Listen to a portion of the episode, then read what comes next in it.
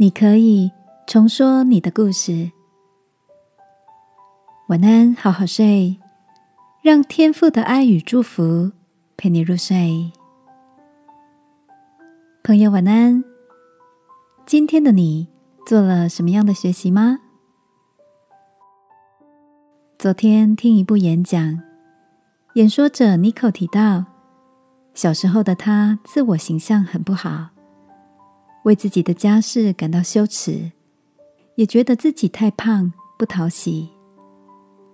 有一天，他跟朋友 Julie 聊天，不断的描述他所认识的朋友有多棒，生活有多精彩，而自己却好不足，也好想跟他们一样。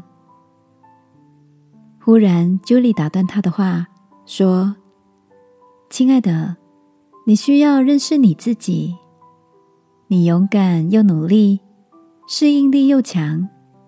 如果你认识这样的自己，也会喜欢上他的。妮可说道：“那天 Julie 的一番话，他才知道自己也有值得欣赏的一面。”接着，他开始跟朋友举办一个赞美的行动。当别人说出称赞的一个词语。被赞美的人只能说谢谢。渐渐的，他们认同，而且意识到自己身上的特质。当尼可开始认识自己美好的那一面，他发觉可以重新创造属于自己的新故事。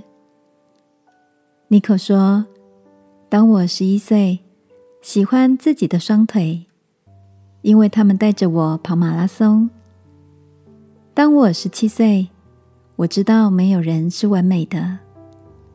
我二十一岁，我觉得自己跟朋友一样成功。亲爱的，也许你也曾经失败，没有盼望。别忘了，天父的慈爱和怜悯，每天早晨都是新的。